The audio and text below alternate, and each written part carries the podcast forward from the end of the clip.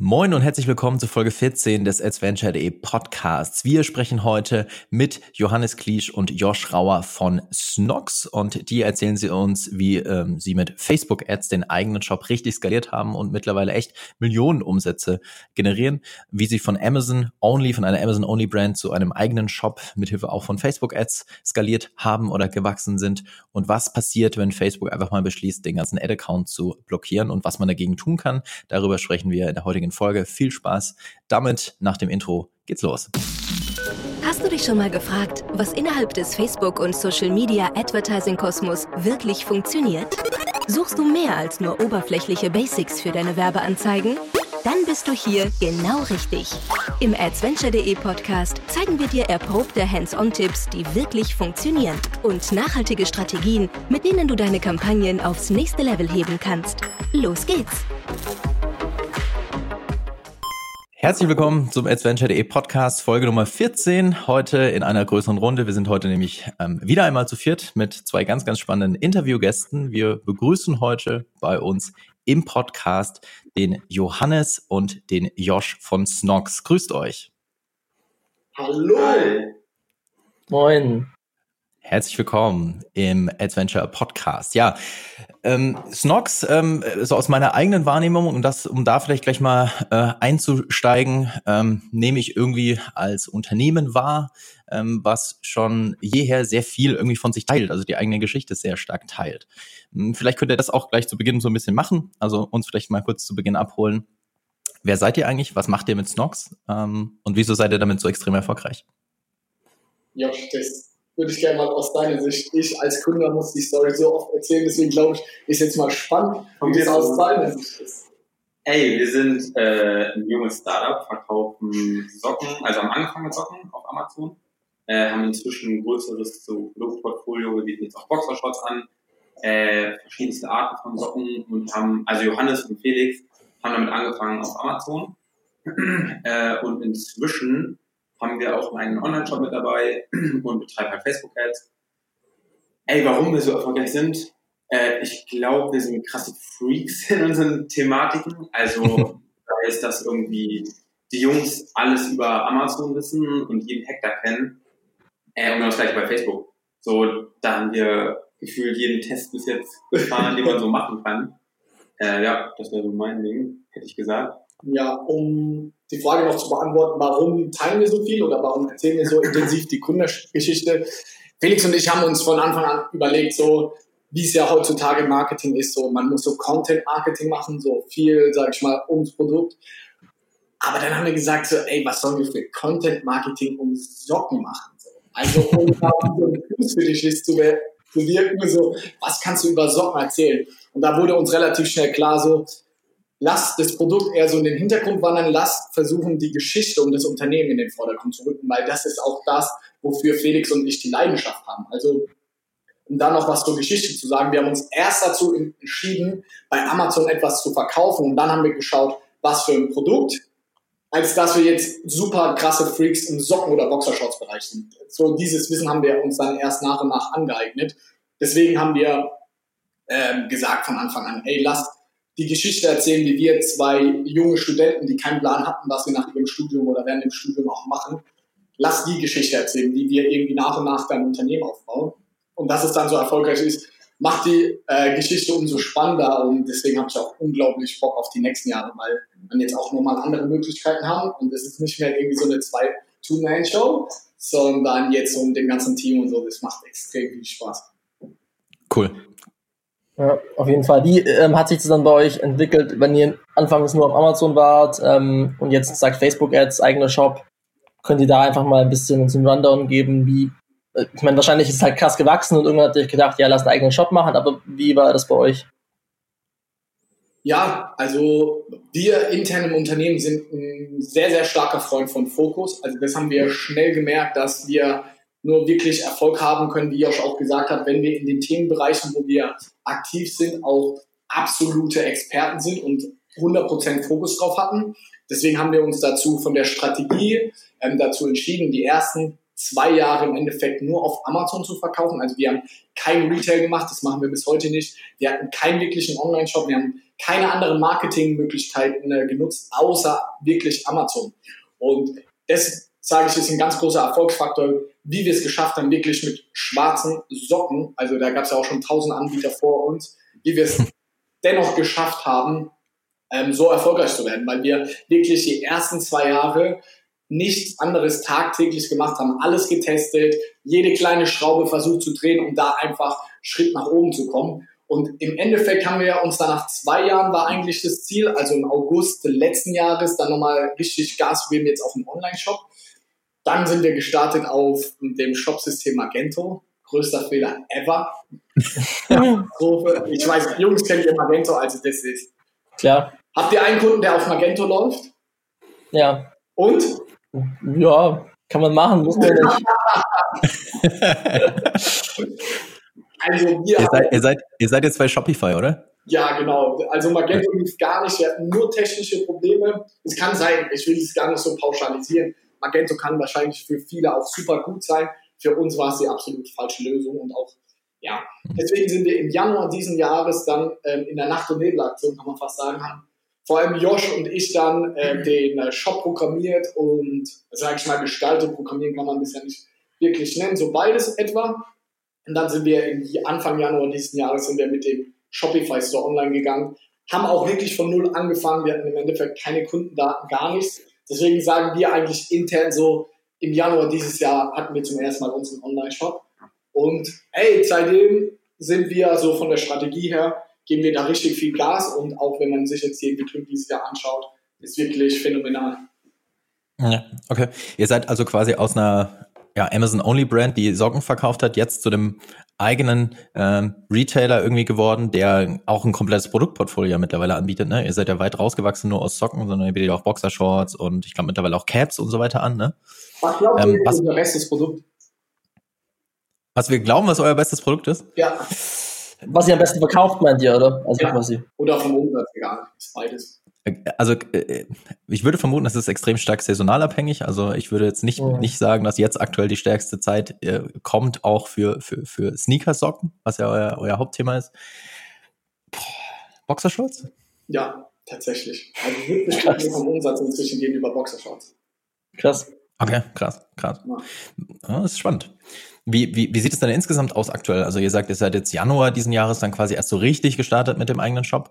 Was für eine Rolle spielt er jetzt aktuell? Also ich habe ja ein bisschen recherchiert und so die letzten offiziellen Zahlen, die letzten offiziellen Zahlen, die ich von euch gefunden habe, das war, glaube ich, von letztem Jahr, da seid ihr noch hauptsächlich auf Amazon gewesen. Da waren es irgendwas so prognostizierte drei bis fünf Millionen Umsatz äh, pro Jahr. Ähm, was für eine Rolle spielt der Shop aktuell für euch? Ähm, ja, erstmal, du hast wahrscheinlich einen R-Artikel gelesen und ich habe da auch viele Leute gefragt, ja, stimmt es so? Also wir haben, und das waren Nettozahlen, die wir veröffentlicht haben oder die ich da genannt habe, die Ziele haben wir auf jeden Fall erreicht. Äh, dieses Jahr äh, laufen wir auf jeden Fall ähm, beim Doppelten raus. Ähm, genaue Zahlen kann ich auch hier nicht nennen, aber wir haben auf jeden Fall verdoppelt dieses Jahr. Je nachdem, wie jetzt natürlich auch Q4 läuft. Jeder E-Commerce-Seller weiß, wie wichtig Q4 auch einfach ist. Deswegen mal schauen, wie es jetzt läuft, auch Black Friday und die ganzen Sachen. Ähm, zum Online-Shop sind wir auch hier wieder die Gegenfrage, finde ich immer spannend. Was schätzt ihr, wie viel Prozent unser Online-Shop ausmacht im Vergleich zu Amazon? Wir können gleich ein Doppelinterview draus machen und bei euch im Podcast vorbeischauen. Ja. Ähm, also, wenn du mich fragen würdest, ähm, meine Interpretation der Geschichte ist so, du bist natürlich auf Facebook oder in Paid Social in einem Push-Marketing-Kanal unterwegs und kannst natürlich ziemlich krass, also stärker krass skalieren, als du auf einem ähm, Intent-getriebenen Kanal wie Amazon bist. Deswegen würde ich sagen, wahrscheinlich etwa um die 50 Prozent. Oh. Nee, haben wir noch nicht ganz. Also jetzt in den Höchstzeiten kommen wir später noch zu, weil unser Facebook-Account gesperrt war. Deswegen stand heute ist ein bisschen wieder weniger. Aber in den Top-Zeiten im letzten Monat, wo alles gut lief, waren wir bei 40 Prozent. 40, 60. Okay. Ah, gar nicht so weit weg, gar nicht so ganz schlecht geschätzt. Ja, aber viele so, weil wir ja so eine FBA-Brand sind und so, wenn ich die Frage dann so, mach ich gerne die Gegenfrage, sagen wir viele 5 oder 10 oder 15 Prozent, weil dieser Step, sage ich mal, von Amazon-Seller hin zu einem, sage ich mal, Direct-to-Consumer-Brand oder, sage ich mal, E-Commerce-Player, Online-Shop, ist super schwer und da kennt man auch nicht viele, sage ich mal, Erfolgsgeschichten oder ich beobachte sehr viele andere Seller, die, die sich damit mhm. unfassbar schwer tun. Deswegen bin ich da umso dankbarer dafür und glücklich, dass das bei uns wirklich sehr gut geklappt hat. Bedeutet das dann, dass ihr auch während der Zeit auf Amazon only schon Facebook-Ads gemacht habt? Also quasi Facebook-Ads auf Amazon ist natürlich immer so ein Thema für sich, aber habt ihr da schon mit Facebook-Ads gearbeitet oder war das wirklich der erste Step Online-Shop und erst dann Facebook-Ads? Josh, wie würdest du es beschreiben? Du meinst jetzt gerade, ob wir Facebook-Ads geschaltet haben, dass Leute auf unseren Amazon-Account kommen und dort kaufen? Oder was meinst du? Genau, dass ihr halt auf Amazon-Listings Facebook-Ads schaltet. Also einfach Landingpage halt im Facebook, äh, nicht eben auf euren Online-Shop, sondern halt auf ein Amazon-Produkt. Nee, das haben wir gar nicht gemacht. Also wir haben äh, mit Facebook-Ads okay. wirklich erst angefangen, als der Online-Shop stand. Dazu muss man aber auch sagen, wir haben den Online-Shop anfangs mit äh, Amazon verbunden. Das heißt, wenn du bei uns im Online-Shop was gekauft hast, dann sind die Waren von Amazon dir zugeschickt worden, was sozusagen bei Amazon gekauft. Mhm. Äh, genau, also da jetzt irgendwie Ads zu schalten, dass die Leute auf Amazon landen, haben wir nie getestet, äh, sondern direkt mit meinem Online-Shop sozusagen gestartet. Finde ich aber auch, muss ich sagen, immer Schwachsinn. Also gerade gestern haben wir auch einen Vortrag gehalten auf so einer UX-Konferenz und da kamen danach auch zwei Leute zu mir und haben dann erzählt, ey, dass sie da Ads schalten. Da meine ich so, ey, ich finde es Schwachsinn, weil wir also erstmal Facebook wird immer teurer und immer schwieriger, aber wenn du noch nicht mal die Möglichkeit hast, einen Pixel zu haben und irgendwie auf Conversion oder sonst irgendwas zu gehen, wie willst du dann Facebook-Ads optimieren und wie willst du auch Sachen testen etc.? Weil der reine Link-Klick oder CPM oder nach, also auf was optimiere ich da?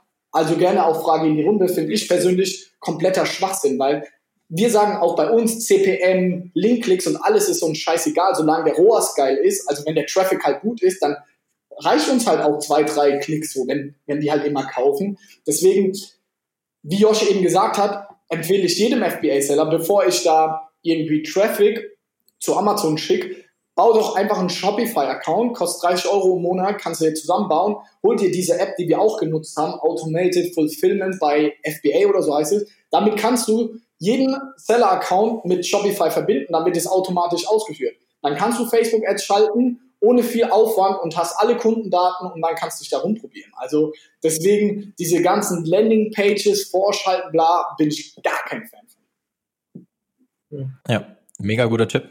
Mega guter Tipp. Okay. Das heißt, das wäre jetzt im Prinzip auch die nächste Frage dann von, von meiner Seite. Seid ihr, also wie seid ihr dann ganz konkret auf Facebook gestartet? Also das war jetzt natürlich wahrscheinlich ein Hebel, den ihr irgendwie genutzt habt, dass ihr gesagt habt, wir bauen jetzt mal einen Shop, der quasi in, im Frontend äh, Daten sammelt und wir können alles damit nutzen, also auch Pixel nutzen, im Backend aber im Prinzip immer noch Amazon ist. Ähm, hattet ihr vielleicht sogar auch irgendwie Le Learnings aus euren aus euren Amazon Ad Kampagnen? Ich glaube, da seid ihr auch mit äh, den ähm, Pay-per-Click Ads relativ offensiv schon letztes Jahr unterwegs gewesen. Also ich habe da irgendwas gelesen von 30 bis 60 K pro Monat auf auf Amazon. Ähm, hattet ihr da schon Learnings, die ihr dann vielleicht irgendwie auf Facebook anwenden konntet oder wie seid ihr dann ganz konkret los, los, losgelaufen irgendwie im Ads Manager? Sagen, bist du? Eins vorab, weil dann kannst du voll tief ja. in die Facebook-Thematik reingehen. Also erster Schritt war, wie du gesagt hattest, erstmal einen Online-Shop aufbauen und da haben wir dann schon auch sehr, sehr viele Learnings und auch Erfahrungen einfach aus unserem Amazon-Bereich mitnehmen können. Also die Listings, also die Produktdetailseiten äh, und sowas, die haben wir im Endeffekt sehr, sehr stark von Amazon übernommen. Dadurch war der Shop aufbauen, sage ich mal, auch überschau viel überschaubarer Aufwand. Aber ähm, wie du auch gesagt hast, es ist ähm, die zwei Advertising-Produkte sind natürlich wie alles im Performance-Marketing sehr gleich aufgebaut mit irgendwie Kampagne, Ad-Sales und dann Ads bei Amazon Keywords. Also die Grundstruktur ist gleich, aber grundlegend ist es komplett unterschiedlich, wenn man sich überlegt, dass es ein Push und des anderen ein Pull-Marketing-Kanal ist. Also, und bei Facebook geht ja sehr, sehr viel über Creatives. Und diese Creatives hast du bei Amazon eigentlich gar nicht. Da geht es nur irgendwie auf Keywörter. Deswegen waren die zwei Werbeprodukte eigentlich, sind so weit voneinander entfernt, dass wir eigentlich auch da rein fürs Advertising, würde ich sagen, keine Knowledge, sage ich mal, irgendwie Synergieeffekte nutzen konnten, sondern eher für den Online-Shop, weil wir wussten, okay, was ist den Leuten wichtig und die Argumente und zum Beispiel konkreter Tipp, dass man sich seine Amazon-Bewertung durchliest und dann genau anschaut, alle, die fünf Sterne machen, ey, was für ein Argument schreiben die? Zum Beispiel beim Boxershop, super bequeme Passform. Und dann haben wir damit angefangen, auch als erstes Argument das zu bewerben auf Facebook, sage ich mal. Aber sonst kann der Josh dazu auch noch viel mehr sagen. Ja. Ich glaube, zu Anfang, ja, extrem guter Tipp schon mal. Wir haben mit äh, zum Beispiel Invisible Sachen, weiß ich noch, das waren so die ersten richtigen Produkte, die wir auf Facebook beworben haben. Und da hat uns halt auch die Saison so ein bisschen in die Karten gespielt. Also wir haben davor, wie gesagt, wir hatten davor einen Magento Store, haben da auch schon äh, teilweise Ads geschaltet, aber das lief alles nicht so richtig, weil der Store an sich hat keine guten Daten, also hat die Daten nicht getrackt, etc. Äh, der Pixel schien nicht zu funktionieren. Und dann war mit Shopify das erste Mal so, dass wir Ads geschaltet haben und wir haben vernünftige Daten zurückbekommen. Dann haben wir mit Invisible Socken angefangen. Und da ist ja auch so, du kannst ja, du kriegst keine Daten von Amazon, äh, deswegen du wirklich bei Null anfängst. Deswegen haben wir zum Beispiel angefangen mit ja, einfach Interessen. Oder wir haben von den ersten 1000 äh, Shop-Besuchern haben wir Lookalikes gemacht. Das war halt wirklich, du fängst komplett bei Null an.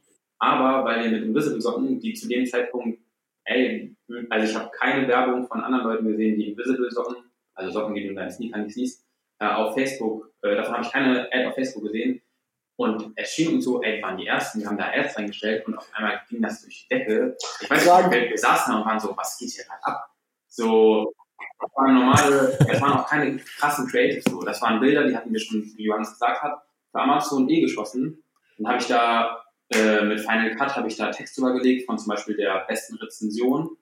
Und auf einmal ging das so, ja, gefühlt durch die Decke, wir haben immer mehr Daten gesammelt. Und dann fing erst, äh, erst an, dass wir sagen konnten, hey, lass jetzt mal vernünftige Lookalikes aufsetzen und dann anfangen, darauf aufzubauen. Und Fun Fact auch an der Stelle, äh, hm. Josh hat davor in seinem Leben eigentlich noch nie Facebook-Ads gemacht, ich ja auch nicht. Ich habe ihm am Anfang so mein Wissen, das ich generell über, sage ich mal, Online-Marketing und so Performance-Ads hatte, habe ich ihm so beigebracht. Und dann haben wir tatsächlich die ganzen OMR-Reports, auch wo du ja immer sehr stark involviert bist, die haben wir uns ähm, angelesen. Aber da muss man wirklich sagen, war alles so Learning by Doing. Also wir haben einfach angefangen und das ist so auch die Philosophie bei uns komplett im Unternehmen. So, wir machen alle. Wir haben einen sehr starken Fokus gehabt auf Facebook Ads und haben dann einfach getestet, haben einfach mal losgelegt. Ich habe auch zu Josh am Anfang gesagt, ey Josh, ich erwarte gar nicht, dass wir da schnell auf krasse Höhen kommen. Ich weiß auch, wir haben so einen Plan ausgemacht, äh, wie viel Umsatz wir hatten und das war so gering, weil ich gesagt habe, ey, lass einfach mal testen, lass da Erfahrung sammeln, nur so kommen wir weiter. Und wie Josh eben gemeint hat, ey, es ging richtig ab. Wir haben, glaube ich, so ein, zwei Wochen schon ein bisschen rumprobieren müssen von den Creatives, aber als Josh dann auf die grandiose Idee kam, so dieses Testimonial-Style zu machen, also ein Bild und darüber geblurrt irgendwie so eine, so eine, die besten Rezessionen von Amazon, boah, das ging richtig ab. Also. Hm.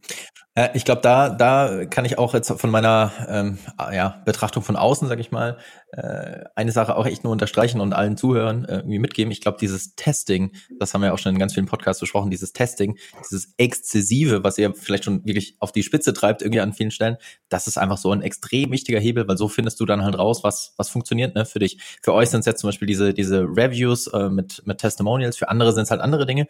Ähm, es ist auf jeden Fall ein super geiler Tipp, aber dieses Testen ist einfach so ein extrem, extrem wichtiger Hebel. Äh, deswegen finde ich das ja. extrem spannend, dass ihr das, und ich glaube, ihr macht das natürlich nicht nur bei den Ads, sondern mhm. auch im Shop Shop. Können wir gerne später nochmal drüber sprechen. Aber ich glaube, das ist ein extrem wichtiger Erfolgsfaktor, den ich einfach nochmal irgendwie unterstreichen wollte. Also finde ich mega spannend.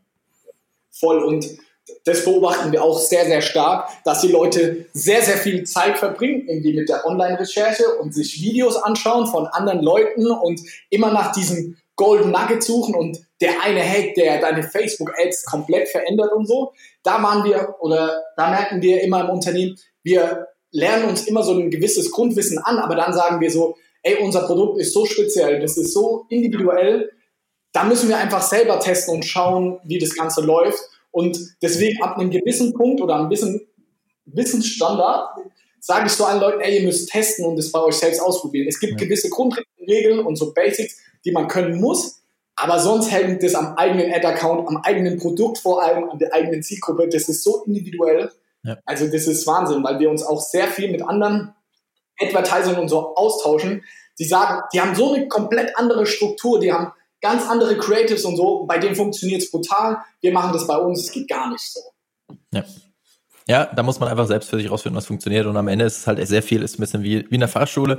Hast halt Theorieunterricht, lernst du die Basics und die Grundlagen und dann musst du einfach selbst auf die Straße und fahren und testen. Ich habe gedacht, es gibt diese Magic Pill. So, die, die, die, wir, wir erwähnen die zwar nie im Podcast, weil da muss man vorsichtig sein, wem man das erwähnt. Ne? Das ist der ROAS-Knopf.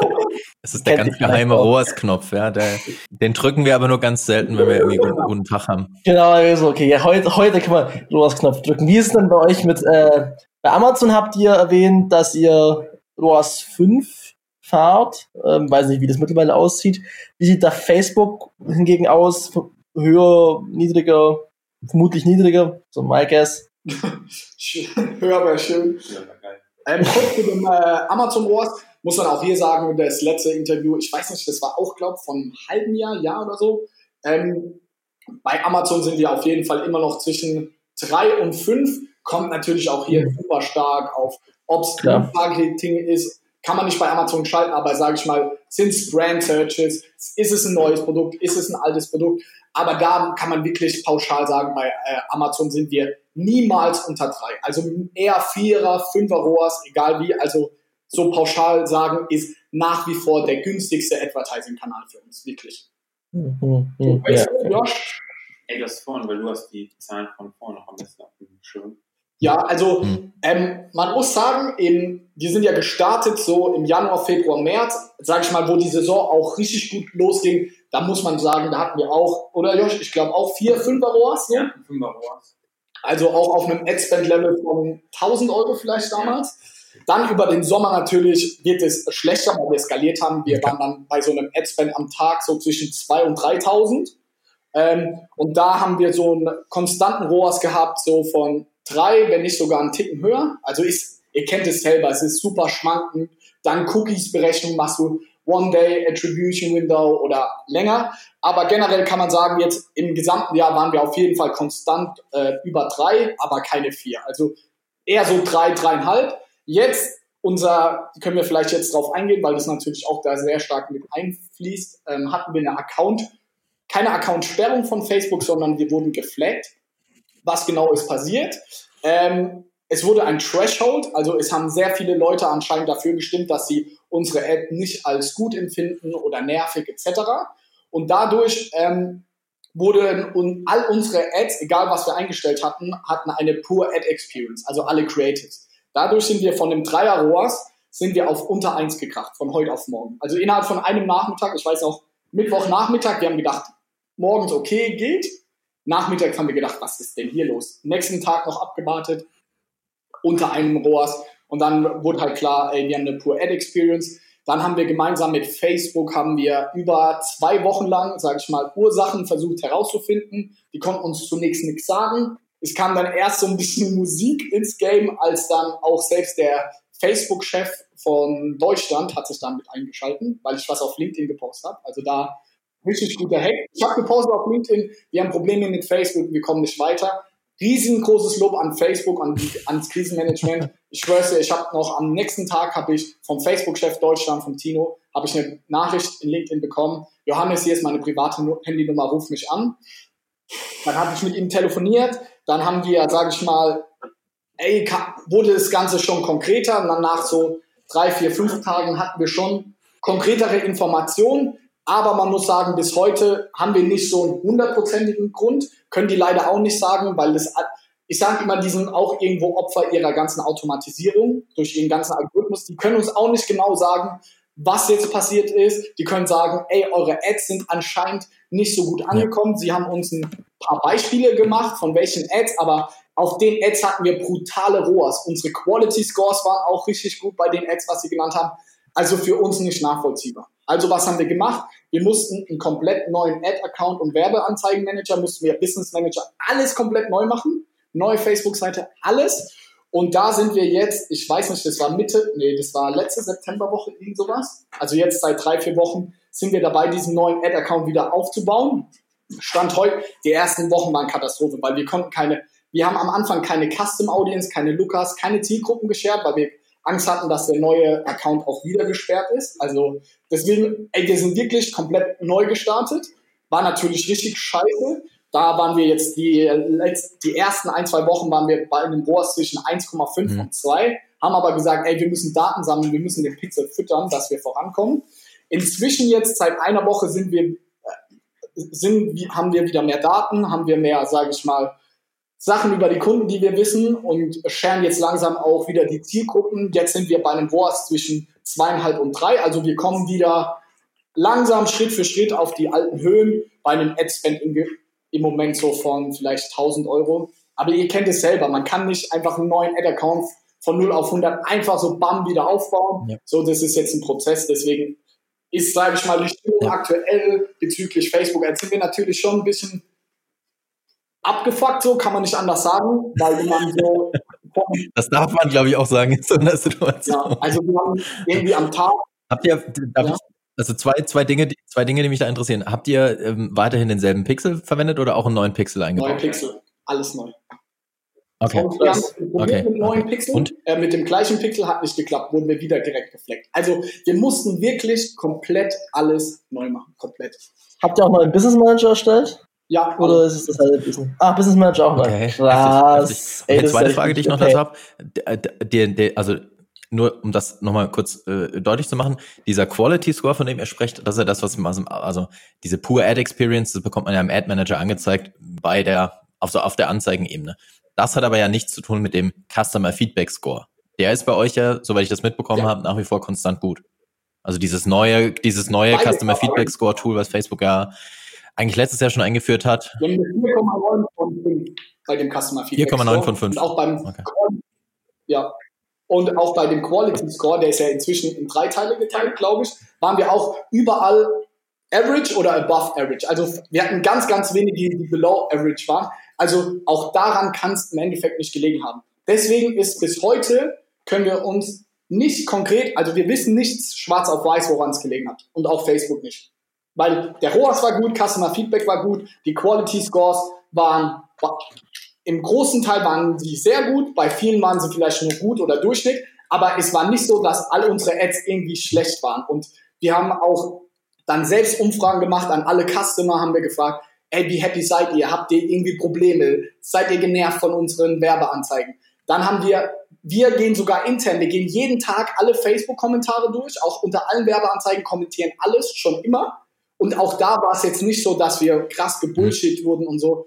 Deswegen können wir es uns bis heute nicht erklären. So, wir können immer nur Mutmaßungen anstellen, aber das ist natürlich auch ein Grund, warum wir im Moment Stand heute nicht mehr zu krass aggressiv skalieren, weil wir sind halt, muss man sagen, von Februar, März bis dann im Juni, Juli sind wir auf 3000 Euro mindestens Ausgaben am Tag hochgegangen. So, Facebook, der mhm. Account Manager haben uns gefeiert, weil wir haben so krass aggressiv skaliert, aber das ja, da wurde geklatscht in Dublin. Fall, ja. Ey, total. Ja, ich muss auch sagen, die haben uns schon auch geholfen, in, sag ich mal, im Krisen. Mhm. Also die haben uns da auch ja. auf jeden Fall auf dem Schirm. Aber man hat halt gesehen, die können leider da auch nichts machen. Aber trotzdem an der Stelle liebe Grüße an Julian und an Tino. Die haben wirklich ihr Bestes gegeben, was sie machen konnten. So, wir waren da täglich mit ihm im Austausch die haben sich echt den Arsch aufgerissen. Aber sie konnten leider auch da nichts groß für uns machen.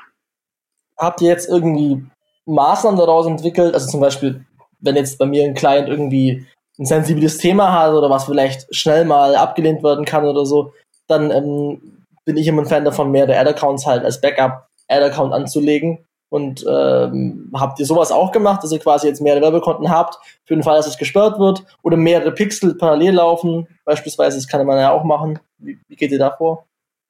Nee, das haben wir momentan nicht. Also wir haben noch einen Business Manager, also den neuen Business Manager, ey, als Backup sozusagen haben wir immer noch den alten. Ja. So, der ist jetzt, ja. uns wurde von Facebook gesagt, ey, der alte geht wieder, theoretisch, wir könnten erst wieder Ads, äh, anfangen zu schalten. Wenn jetzt im neuen wieder was passieren würde, hoffentlich, also es wird nicht passieren so, aber wenn, dann könnte man halt auf den alten zurückgreifen. Bei uns sind eher so Maßnahmen, dass wir halt gucken, auf keinen Fall den Kunden irgendwie ansatzweise zu nerven, so dass man guckt, okay, die Frequenz sollte nicht zu krass hoch sein, keine Ahnung, nicht, dass der Kunde dann die Ad zum achten Mal sieht und wie Johannes vorhin gesagt hat, wir haben krass skaliert und die ein, so eine der wichtigsten Kennzahlen, nach der wir, egal was war, gegangen sind, war halt der ROAS. So, die Frequenz hat uns in erster Linie nicht so krass interessiert, wenn der ROAS halt gut war. Äh, und das ist so zum Beispiel ein Anlass, wo wir gerade gucken, ey, das gucken, dass wir noch eine vernünftige Frequenz haben, ohne den Kunden da ja, auf, auf die Nerven zu gehen oder so. Genau, genauso mit unseren Creatives. Wir haben halt in der Zeit ja. Sorry, wie definiert ihr bei euch eine vernünftige äh, Frequenz? Also was für ein Zeitfenster betrachtet ihr da und was für eine Frequenz ist gut? Wir gehen nicht höher als 5. Davor okay. war es uns auch beim Retargeting zum Beispiel, da waren wir auch bei einer Frequenz von 8 bis 10. Und der ROAS war Bombe, wie man es gesagt hat. Ey, wir haben Videos, zum Beispiel persönliche Videos von Johannes genommen oder von mir, wo wir den Kunden direkt angesprochen haben, hey, du hast Sachen vergessen oder wir haben äh, im Cold Traffic Bereich gesagt, ey, wir sind nur ein Startup, verkaufen Socken. Und das war Bombe. Das waren die besten Apps, die wir bis dato hatten. Bester Quality Score, bester ROAS, beste CTR. Aber die Apps hat uns damals dann Facebook weitergegeben, wären wohl teilweise die gewesen, die irgendwie dazu geführt hätten, dass der Account irgendwie gesperrt wurde. Ja, also unser Learning daraus ist, also von der Frequenz bei Code Traffic sind wir auch nie über zwei, sondern nur ich Retargeting bei ja, fünf gesprochen. Retargeting nie über fünf. Wobei wir halt damals äh, beobachtet hatten, das war krass. Wir waren nämlich, erst waren wir auch defensiv im Retargeting, haben wir gesagt, ey, liegt bei drei. Dann haben wir mal das Budget aufgedreht gehabt. Ey, und dann waren wir Frequenz 8, aber der ROAS ging immer weiter hoch. So, wir haben Budget aufgedreht und der ROAS wurde noch besser. Also das war, das war krank. Und auch da ein Fun Fact, weil wir es jetzt aktuell defensiv machen, sind unsere Retargeting-Kampagnen laufen auf einem Zweier, zwei Zweier oder so ROAS. Also wir kriegen das aktuell, einen aktuellen Account nicht mehr hin und wir haben aber auch halt aktuell brutal Schiss da, irgendwas aufzudrehen oder so. Also da merkt man schon, dass wir auch da, ich sag mal, Narben haben von der, von der Accountsperrung, weil wir immer noch im Dunkeln tappen, nicht wissen genau wieso. Deswegen sind wir im Moment so wie so ein blinder Hund im Dunkeln, so wissen noch nicht ganz, wo dürfen wir jetzt wieder hintreten und wo nicht. Ähm, aber auch ein gutes Learning war halt, was Josh gerade gemeint hat. Wir haben sehr, sehr viele persönliche Videos gemacht, weil das auch sehr gut zu unserer Brand passt. So, hey, ich bin Johannes, der Kunde von Snox, willst du nicht unsere Boxershots und so ausprobieren? Und das hatten wir auch sowohl im Cold-Traffic-Bereich, aber auch in allen Steps im Retargeting und haben dann auch sehr stark im Retargeting dann mit dem Wording gearbeitet, dass wir gesagt haben, ey, wir haben gesehen, du hast was im Warenkorb vergessen und dann so, wenn er dann immer noch nicht gekauft hat, haben wir gesagt, ey, letztes Mal habe ich, hab ich dich schon dran erinnert, so, was können wir diesmal machen, dass du kaufst? Vielleicht 20% Rabatt, swipe jetzt ab. Also die CTRs und der ROAS war krank, richtig geisteskrank. Wie, da haben wir echt so den goldenen Schlüssel zwischenzeitlich gefunden gehabt, so für uns, es war brutal. Aber wie Josh auch schon gemeint hatte, genau das waren dann die Ads, wo uns Facebook gesagt hat, ey, das ist die Grund für die hm. Sperrung. Deswegen interpretieren wir da rein, Facebook feiert halt auch gar nicht oder auch die Kunden, wenn du denen zeigst, wie viel du eigentlich über die weißt. Wenn du sagst, du hast was im Warenkorb vergessen, so, hä, woher wissen die das? Wenn man dem mal den Kunden sagen würde, was man alles weiß, wo du wohnst und bla bla bla, dann glaube ich, wäre direkt ja. wieder gesperrt. Das ist ganz interessant. Ich, das könnte ich mir tatsächlich auch vorstellen, dass das mit einer der Gründe ist. Und ich habe äh, die Tage gab es bei, bei uns in der Facebook-Gruppe, in der Social Media Advertising Community, einen Screenshot, ähm, habe ich vorher auch nicht gekannt, ähm, dass wenn ein Nutzer die Werbeanzeige ausblendet, dass es da dann, also da kann man dann Gründe auswählen, warum er es ausgeblendet hat. Und dann kann man jetzt irgendwie mittlerweile auch auswählen, knows too much. Also der Werbetreibende weiß zu viel über mich. Ja, ja, ja, hab ich auch gesehen. Könnte, könnte sich irgendwie decken mit dem, was ihr auch hier äh, gerade erzählt habt. Kann ich aber als Advertiser das irgendwie einsehen, ob da viele Leute abgestimmt haben? Weil das finde ich halt so das Traurige, weil Facebook hat ja die Daten, aber warum geben die das nicht an uns weiter? Weil dann könnten wir ja aufgrund dieser Daten auch optimieren, beziehungsweise, okay, diese Ad scheint sau viele Leute zu nerven oder so, dann könnte man ja handeln. Und das finde ich so ein großes Learning oder was ich sau schade finde jetzt mit der, unserer Accountsperrung, weil für uns im Unternehmen, wir lernen immer gern aus solchen Sachen. So, das war ein richtiger Fuck-up, der tut total weh. Das muss einfach manchmal sein, dass man sich weiterentwickelt. Aber man kann sich nicht weiterentwickeln, wenn man nicht die Gründe oder keine Daten oder keine Informationen bekommt, woran das Ganze jetzt lag. Und das finde ich so, die haben solche Daten, das finde ich so nice, wenn wir wissen würden jetzt, ey, die Ads werden so oft geflaggt oder keine Ahnung was. Mhm. mhm. Ja, also bis auf, bis auf halt die drei äh, Quality Scores oder Relevanz-Kennzahlen äh, wäre mir jetzt auch nichts bekannt. Ich kann mich mal dran erinnern, dass es früher, habe ich auch mal Feedback bekommen von, von einem Partnermanager bei Facebook, der gesagt hat, ey, ihr habt hier auf den Ads zu viele X-Outs, also ja. genau diese, diese Werbeanzeigen äh, ausblenden äh, Geschichte. Konnte aber auch nur der Partnermanager sehen. Also mir wäre da kein Weg tatsächlich bekannt. Mhm. Falls aber hier irgendjemand unserer Zuhörer das weiß, dann freuen wir uns natürlich auf rege Zuschriften und geben das natürlich gerne an euch weiter. Ähm, lass uns nochmal ähm, zum Abschluss ähm, ein bisschen äh, operativer in den Ad-Account irgendwie einsteigen und über die Arbeit bei euch im Ad-Account. Eine Frage, die auch immer alle interessiert oder alle gerne hören. Hm, wie organisiert ihr euch denn da? Also wie organisiert ihr euch bei der Arbeit im Ad-Account? Ähm, wer arbeitet da wann dran? Wie stimmt ihr euch ab? Ähm, habt ihr da Tools? Macht ihr das über Slack? Erzählt mal. Hm, also momentan ist gerade, wir sind gerade im Wandel. Es passt ganz gut die Frage, weil äh, man muss sagen, davor war ich sozusagen der alleinige Facebook Manager. Nee, aber also Facebook Manager und auch derjenige, der halt die Creatives gemacht hat, der die Videos gedreht hat, geschnitten hat und die Copies geschrieben hat und so. Also alles sozusagen vereint. Inzwischen. Das Schweizer Taschenmesser des Facebook Advertisings sozusagen. das finde ich geil. Ey, da schreibe ich meine LinkedIn-Bio. Das ist geil. Ähm, Kannst du auf LinkedIn draufschreiben, auf jeden Fall, ja. geil. Äh, nee, ich bin momentan nämlich nebenbei in der Uni. Also ich bin ja nur dualer Student eigentlich bei Snox. Äh, und in den drei Monaten, in denen ich jetzt in der Uni bin, hat jetzt bei uns Samu momentan den Facebook äh, Ad Manager übernommen. Und wir haben gleichzeitig noch Nadine, die jetzt bei uns die ganzen Grafiken machen und die äh, Videos cutten und so weiter und so fort. Ähm, also die beiden organisieren sich momentan auch über Slack, soweit ich jetzt äh, ja, bekommen habe. Aber wir stellen gerade um auf so Typeforms, dass genau. der Facebook-Manager ausfüllt, welche Art von Werbeanzeige will ich, Retargeting, Upselling, irgendwie Code Traffic, dann so Fragen wie, soll es ein Video oder Bild sein? Und dann versuchen wir es gerade sehr stark zu automatisieren. Dann kriegt automatisch Nadine, die das Video macht, kriegt dann automatisch eine Slack-Benachrichtigung, so und so soll das Video aussehen. So, darüber versuchen wir gerade viel organ zu organisieren und zu automatisieren, soweit es halt im Creative-Bereich geht. Ja. ja, und ansonsten skype ich halt irgendwie alle Tage mit äh, Samu, helfe ihm, wenn der irgendwelche Fragen hat, weil der ja auch jetzt relativ frisch damit gestartet hat. Äh, genau das, also sind so eine Art Dreier gespannt und ja, wie Johannes gesagt hat, so, ey, Ziel ist eigentlich alles so automatisiert zu haben, so, ey, Nadine kriegt, wenn Samu sieht, im Retargeting fehlt eine Grafik, dann schreibt er das bei Typeform rein, es geht automatisch an Nadine, sie sieht das, lädt das hoch und das ist wieder bei Google Drive zum Beispiel bei Samu dann. Das wäre so die Idealvorstellung. Genau. Okay, spannend. Vielleicht dazu noch, dazu noch eine, eine Rückfrage ganz speziell zum Testing, weil ihr ja, wie, wie wir schon besprochen haben, wirklich exzessiv testet. Dokumentiert ihr das und falls ja, wie?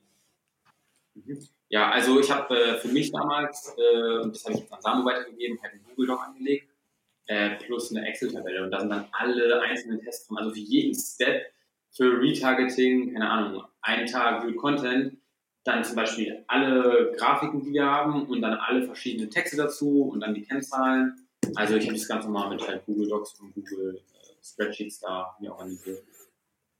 Nutzt ihr da irgendwelche krassen Tools oder habt ihr da geile Erfahrungen gemacht? Weil auch bei uns im Amazon-Bereich, da gibt es tausend Tools und so. Ja, aber am Ende des Tages bleibt man immer wieder bei Excel oder Word-Dokumenten hängen, die einfach aufgebaut sind, ohne da jetzt tausend Schnickschnack und so. Also ja. das ist generell bei uns im wenn wir, ähm, wir machen ja auch viel Conversion Rate Optimierung im Online-Shop und so. Hey, die sind fast alles Excel-Tabellen so, weil wir da jetzt kein krasses Tool haben, wo ich sage, hey, das ist ein geiler Mehrwert.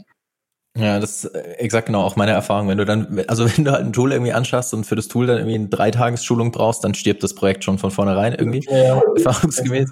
Ähm, also was wir bei uns haben, wir, wir organisieren uns halt über Slack und haben Slack mit Asana gekoppelt und haben dann so eine Art äh, Changelog-Board in äh, Asana und markieren dann aus Slack raus das, was wir irgendwie geändert haben oder getestet haben in das jeweilige Projekt. So.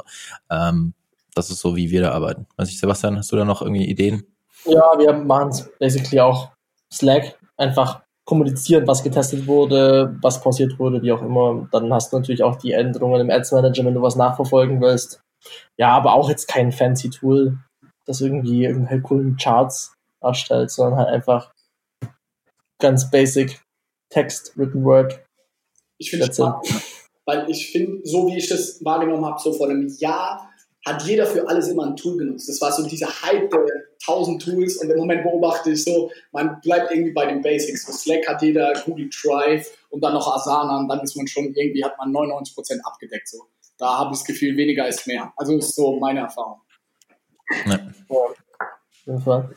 Ähm, wie sieht es dann bei euch aus, wenn wir jetzt noch ein bisschen operativer zum Schluss einsteigen? Ähm, wir haben kurz schon über ein paar Targeting-Ansätze gesprochen, aber was sind denn so, ich meine, jetzt haben wir gerade diese Facebook-Kontosperrung gehabt, aber immer vielleicht mal einfach zurück, als es richtig krass gut lief oder auch im Vergleich zu jetzt. Ähm, welche Targeting-Ansätze und Anzeigenformate funktionieren bei euch denn? Also gerade im Bereich Testing, was hat sich so rauskristallisiert, was bei euch extrem gut funktioniert? In welcher Funnelstufe funktioniert was? Ne? Habt ihr Carousel Ads im Bottom Funnel, Middle Funnel, Testimonials, Top Funnel, Video Ads, wie auch immer? Wie ist das bei euch aufgebaut? Äh, also man kann sagen, zu Cold Traffic haben wir, äh, haben wir auch alles durchprobiert. Zu Anfang, wie gesagt, haben wir mit äh, diesen einfachen Bildern angefangen, wo dann das Testimonial überwendet wurde. Da haben wir dann, wie wir vorhin halt gesagt haben, so krass persönliche Videos irgendwann ausgetestet und die haben allen den, den Rang abgelaufen. Also nicht nur bei Cold Traffic, sondern auch bei Retargeting und dann auch bei Upselling. Also wir haben zum Beispiel, das war für uns so ein krasses Learning und auch so, ey, das war die, das war, glaube ich, eine der krassesten so Kampagnen mit den krassesten Kennzahlen. Da haben wir Up Upselling sozusagen betrieben, indem wir dann Kunden, die bei uns gekauft haben, haben wir eine Ad angezeigt mit Johannes. Grundsätzlich bei uns, wir haben irgendwann gelernt, ey, lass persönliche Videos machen, lass nicht krass, krass hohe Qualität ansetzen, weil dann dauert das, wir das Video drehen acht Tage. Lass lieber das zehn Minuten drehen, ich cutte das schnell und dann packen wir das rein. Äh, solche Videos haben wir dann zum Beispiel im Upselling benutzt und haben den Kunden, der bei uns gekauft hat, eine Ad angezeigt mit Johannes, der sagt dann, ey, wir haben gesehen, das war uns gekauft. Uns würde mega interessieren, so, warum? Was, was hat dich dazu sozusagen geleitet, bei uns zu kaufen? Was hat dir gefallen? Was gefällt dir momentan noch nicht? Und die Leute, äh, Leute landen auf einer Webseite, Typeform heißt das. Da können die ganz einfach so eine Art Quiz ausfüllen, was wir vorher angelegt haben. Wir wiederum kriegen all die Daten, die für uns super wertvoll sind, weil wir daraufhin dann die ganzen Cold Traffic Ads wieder anpassen können, weil ganz viele Kunden zum Beispiel gesagt haben, bei den Boxershorts beispielsweise, ey, die interessiert das gar nicht, dass wir hinten keinen krassen Zettel haben, sondern die interessiert vielmehr, dass die eine angenehme Passform haben. Und alle unsere Cold Traffic Ads waren davor, ey, kein krassender Zettel. So, das haben wir dann in dem Step gemacht. Und am Ende der Typeform kommt dann immer noch so ein Rabattcode, dass du sagst, ey, danke, dass du mitgemacht hast bei der Umfrage. Jetzt gibt es 10% in unserem Online-Shop. Und das ging geisteskrank ab. Also das haben wir dann benutzt bei, wie gesagt, Leuten, die gekauft haben, aber auch Leuten, die nicht gekauft haben. Da haben wir auch so, was, woran liegt es, dass Leute bei uns durch unsere Facebook-Ads nicht kaufen so?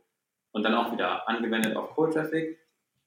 Ähm, ja, und ansonsten krasses Learning, was ich vorhin meinte, so, lass weniger auf krasse Qualität mäßig setzen, sondern lass mal erstmal vorproduzieren, gucken, ob das läuft. Und wenn das läuft, ey, dann können wir reingehen und sagen, wir machen jetzt eine hochqualitative Produktion.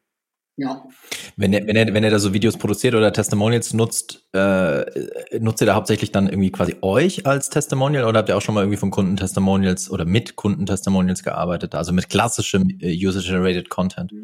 Äh, wir haben, also jetzt wirklich Videos von Kunden habe ich noch nie geschaltet. Wir hatten mal eins, aber das war nicht so, das hat irgendwie nicht gepasst. Wir haben stattdessen mit Johannes ganz viel gearbeitet, der dann gesagt hat, ey, wir sind ein junges Startup, bei uns gibt es solche und solche Produkte. Ja, ansonsten haben wir Testimonials halt oft in der Copy benutzt. Also dass einfach über dem Bild stand dann halt ein Testimonial von einem Kunden. Äh, genau. Okay. Ja, also Umfrage ist auch aktuell sowohl, äh, ich sag mal, in Social Media, jetzt ohne auch Paid Traffic, ist der Shit. Also bis, das machen andere so wenig, aber die Leute, ich sage immer, in einer online versierten Welt wie aktuell, wo jeder irgendwie nur in seinem Handy eingesperrt und gefangen ist, die Leute haben trotzdem noch Bock, ihre Meinung abzugeben und das merken wir brutal. Also wenn wir Umfragen machen, da machen so viele Leute mit und das Geile ist ja, die haben einen brutal geilen ROAS, was Josh gesagt hat, aber du lernst auch so viel über den Kunden und dadurch haben wir so schnell auch vieles anwenden können und wir haben so viel gelernt wie gesagt hat, auch so, ey, für die Leute ist das Wichtigste bei unseren Unterhosen die bequeme Passform. Wir haben immer gesagt, ohne kratzenden Zettel wäre super wichtig. Ey, ohne kratzender Zettel war das sechste Argument in der Rangliste. Dann haben wir nur mal das Argument getauscht und bam, die Ads sind durchgedreht. Oder was noch sau spannend war, wir haben über die Umfragen rausbekommen, egal welches Produkt, das beste Argument war immer, ich möchte ein junges Startup unterstützen und einfach mal was Neues ausprobieren. Ja, cool. Und dann haben wir in unseren Ads stande nur Josh oder ich oder jemand anderes aus dem Team da und sagt, ey, ich bin Josh von, von der Firma Snox, wir sind ein Startup aus Mannheim. Wenn du unsere Produkte ausprobieren willst, jetzt swipe jetzt ab. Also wir haben fast, also ich glaube fast gar nicht unsere Produkte erwähnt, aber die haben trotzdem brutal performt so. Und das kann ich gerade an die Startups sagen wir inzwischen zu allen, weil wir ja auch eine Beratungsfirma haben sagen wir, versucht nicht, den Großen nachzueifern und versucht euch nicht größer zu machen, als ihr seid mit Kinoproduktion oder sonst was. Seid lieber ehrlich, seid nahbar als Startup. Das kommt so gut an. Gerade in so einer Welt wie aktuell Höhle der Löwen, so kranke Einschaltquoten haben und die Leute Bock auf Startup haben. Das ist ja auch ein krasser Hype. So, seid stolz drauf, ein Startup zu sein und deswegen auch Handyvideos funktionieren bei uns brutal. Alle unsere Ads sind im Endeffekt im Handy gedreht und das läuft brutal. Hm. Ja, das ist super spannend. Also ich finde super spannend, wie er dann die Insights auch nutzt aus, aus irgendwie Umfragen oder, oder sei es nur aus den Kommentaren. Das ist auch eine Sache, dass ich irgendwie erstaunlich äh, oft nicht eben sehe, dass, dass Leute auch die Kommentare einfach komplett ignorieren und da gar nicht drauf reagieren. Erstmal, da fängt schon an und dann auch die, die Insights, die man daraus ziehen kann, auch gar nicht nutzen irgendwie für ihre Kampagnen oder für ihre Ads. Vielleicht noch eine kurze Frage zum Thema Umfragen. Ähm, habt ihr äh, da vielleicht, also habt ihr schon mit Instagram Story Ad Umfragen oder vielleicht sogar mit diesen neuen Facebook Poll Ads getestet? Die gibt es jetzt noch nicht so lange, aber vielleicht habt ihr das irgendwie schon mal getestet. Noch gar nicht, nee. Mhm. Also wir machen immer nur das Tool Typeform, das ist wirklich ein richtig geiles Tool, das machen wir. Und da arbeiten wir dann auch mit Bedingungen. Wenn zum Beispiel Retargeting, wenn jemand sagt, warum hast du nicht gekauft? Und dann gibt er halt seinen Grund an und dann sagt er zum Beispiel, es war mir zu teuer und dann kriegt, wenn er das ankreuzt, kriegt er einen 20% Rabattcode. Wenn er ankreuzt, ey, ich war mir unsicher wegen der Größe, kommt er auf unsere Größenguide-Seite, wo nochmal genau erklärt ist, welche Größe er auswählen muss. Und so. Also ja. deswegen nutzen wir da sehr stark Typeform und sind da jetzt auch an neuen Sachen dran, weil bei Typeform kannst du auch deinen Pixel installieren, hat Josh jetzt erzählt, genau. und kannst dann je nachdem, wo der auch in Typeform hängen geblieben ist, eben wieder andere Werbeanzeigen im Anschluss anzeigen. Und ja, da ist smart, smart. Ähm, aktuell sehr viel dabei. Weil das Gute bei uns ist, wir haben im Endeffekt nur drei, maximal vier Hauptprodukte. Aber die vier versuchen wir halt sehr, sehr granular, sage ich mal, zu optimieren. Und auch im Retargeting unterscheiden wir inzwischen auch zwischen den verschiedenen Produkten, weil wir halt wissen, bei Boxershorts kaufen ganz viele Leute nicht, weil sie nicht wissen, wissen, welche Größe es ist. Und dann arbeiten wir halt da sehr granular auch im Retargeting. Ey, du weißt immer noch nicht, welche Größe. Ich bin Johannes, ich bin 1,80 groß, wiege 80 Kilo und ich trage eine Helm und dann kommt jemand anderes ins Bild und so. Und so versuchen wir einfach da auf Produktebene auch sehr, sehr viel rauszuholen. Okay. Sehr, sehr, sehr spannend, sehr, sehr spannend. Nochmal eine Frage zum Thema Creatives, letzte Frage zum Thema Creatives. Wie erstellt ihr das? Also ihr habt gerade schon gesagt, ihr macht viel mit Handyvideos. Ähm, habt ihr irgendwie dann auch Tools noch, andere Tools? Noch, noch mal kurz zum Thema Tools an der Stelle. Aber habt ihr da irgendwas, ähm, weil das ist auch immer so mein Eindruck, dass halt ganz viele glauben, man braucht ja das Mörder-Tool, was wahnsinnig, ähm, wo man dann auch wieder irgendwie vier Wochen Schulung für braucht, aber so ist es halt nicht. Ähm, meiner Erfahrung nach zumindest nicht. Äh, habt ihr da irgendwas, was ihr empfehlen könnt? Also man muss dazu sagen, ich habe schon noch alles wirklich in einem richtigen Schnittprogramm gecuttet, also Final Cut auf dem Mac. Das dauert, würde ich behaupten, schon noch ein, zwei Tage, dass du da reinkommst, wenn du so gar keine Ahnung davon hast. Aber wir machen da ja auch keine krassen Sachen. Also ich cutte höchstens Sprachfehler raus, die wir irgendwie hatten. Pack Untertitel. Untertitel sind Pflicht. Wir haben auch gemerkt, ey, Untertitel, wenn du die nicht hast, so viele Leute gucken die Videos von Ton, haben keine Zeit, weil sie in der Bahn sind. Die setze ich drunter und das war's. So, am Ende kommt noch höchstens eine Animation, die dir nochmal die Produkte so zeigt. Das war eine Sache bei uns von einer Stunde, wo ich mich angesetzt habe und kurz so eine Mini-Animation geschraubt habe. Und das war's eigentlich. Ansonsten sage ich immer Leuten, die zum Beispiel noch gar nichts damit irgendwie zu tun gehabt haben oder auch irgendwie nicht krass am MacBook irgendwie was schneiden können. Es gibt inzwischen auch tausend Apps dafür. Also es gibt zum Beispiel InShot fürs iPhone. Ey, du drehst es auf dem iPhone, dann cuttest es direkt dort. Da kannst du auch Untertitel draufpacken und dann kannst du es direkt, äh, keine auf dein MacBook übertragen und hochladen. Also bei mir ist es eigentlich immer InShot auf dem iPhone oder halt Final Cut auf dem äh, Mac. Hm. Ja, auf jeden Fall. Nee, also gerade so ja, mit dem Smartphone zu cutten, wenn du ein iPhone hast, brauchst du eigentlich keine normale Kamera mehr. Also gerade bei, neu, bei den neuen iPhones, die Kameraqualität sowieso so nice und auf Social Media ist es sowieso so, umso höher Production Value es ist, umso meist, meistens funktioniert es dann gar nicht so geil. Ne? Dann investierst du Zeit und Je höher die Production-Kosten, desto niedriger der, der ROAS. genau, genau, das ist die Formel. Das ist die Formel, ja. ja. Aber wir haben, das ist die lustigerweise, ja, wir haben gerade uns mit welchen ausgetauscht, die haben einen geisteskranken Adspend, wir können die Marke nicht nennen, und die haben zum Beispiel genau das Gegenteil erzählt. Die machen inzwischen alle zwei, drei Monate, machen die so eine Produktion für 150.000 Euro, aber die sagen halt dann, ey, der ist creative, schalten die Zielgruppe ungelogen auf weltweit und haben trotzdem, wir haben den Ad-Account gesehen, ein Dreier ROAS. Hm. Also deswegen, ich finde, das ist ja. auch das Geile, es führen immer viele Wege nach äh, Rom. So. Ich glaube, bei uns, wenn wir jetzt so Kinoproduction, ey, das wird nicht so gut funktionieren, aber es gibt Produkte, die haben gesagt, mit persönlichen Videos, das hat bei denen gar nicht funktioniert. Deswegen müssen die diese äh, äh Kinoproduktion da machen. Ja, das ist interessant, ja. Ich glaube, da sind wir wieder so ein bisschen am Anfang. Jeder muss halt testen und rausfinden, was für ihn selbst funktioniert. Das ist einfach so extrem essentiell. Gerade auf diesem äh, Push, Push-Marketing-Kanal. Ne? War schon immer im Direktmarketing, glaube ich, ein, ein in Anführungsstrichen Geheimnis, dass man halt alles testet. Aber gerade jetzt sind ja die Testing-Hürden auch so gering, dass man das auf jeden Fall auch nutzen sollte. Mhm. Alright. Ähm, wir haben noch Gut. eine Abschlussfrage. Ich habe noch ja. eine, eine Frage vor der Abschlussfrage. Lass mich noch eine Frage stellen, darfst du die Abschlussfrage stellen? Sebastian, yes. sorry, dass ich dich hier unterbreche. Äh, wir sind jetzt ja quasi äh, Mitte, Ende Oktober, ne? Ähm, und dann kommt jetzt ja in den nächsten Wochen noch so ein relativ großes Event auf uns zu, neben Weihnachten. Ähm, also ich spreche über Black Friday. Was plant ihr da, plant ihr da was und wie geht ihr das an? Ey, sau gute Frage. Dadurch, dass der Ad-Account, wir hatten eigentlich schon was vor, aber dadurch, dass der Ad-Account gesperrt war, ey, haben wir gesagt, wir gehen das ganze Thema defensiv an, weil es bringt jetzt auch nichts, wenn wir so einen scheiß ROAS haben, so wenig Daten da jetzt unnatürlich, sage ich mal, versuchen da krass hoch zu skalieren, wenn wir ein ROAS unter zwei haben. So. Wir, wir sind ein Startup, wir sind komplett eigenfinanziert aus dem Cashflow. Wir können uns das jetzt, also wir müssen immer profitabel sein, deswegen skalieren wir nicht, wenn wir einen scheiß ROAS haben, wie das irgendwie manche machen. Deswegen rein auf Facebook bezogen, wir werden bestimmt kleine Bundle-Deals oder so machen, aber es ist jetzt nicht so wie bei anderen, die jetzt am Black Friday in ihrem Online-Shop so viel machen wie irgendwie Januar, Februar zusammen. Also das ist bei uns überhaupt nicht das Verhältnis. Wie du auch vorhin gesagt hast, wir sind ein Sommerprodukt, deswegen ist Q4 bei uns sowieso nicht ganz so relevant wie bei anderen E-Commerce-Playern. Bei Amazon sieht es schon wieder anders aus. Da werden wir zwei, drei sehr große Deals schalten und da machen wir auch schon richtig viel Umsatz und das ist uns auch, also das ist wichtig bei uns unternehmensintern. Aber wenn ich mir jetzt befreundete Startups anschaue, die uns äh, Zahlen zeigen, so dass sie irgendwie in Q4 so viel machen wie in den anderen Quartalen zusammen, äh, das ist bei uns überhaupt nicht der Fall. Also wirklich null. Mhm. Okay. Tschüss. Ja gut, aber wenn sich jemand für Q4-Strategien interessiert, dann kann er sich den Podcast von Florian und mir anschauen.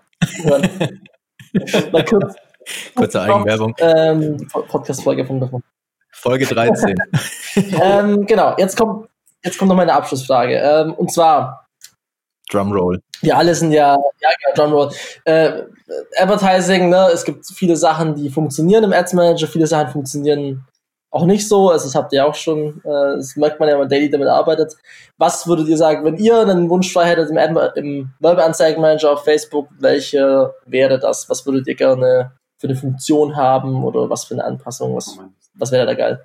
Ey, ich glaube, ich würde mir weniger wünschen, ich komme mit dem Ding an sich gut klar, aber weil bei uns das ein riesen Painpunkt war, was Johannes vorhin gesagt hat, dass man genau sehen kann, welche Ad wurde wie oft von Kunden zum Beispiel geixt.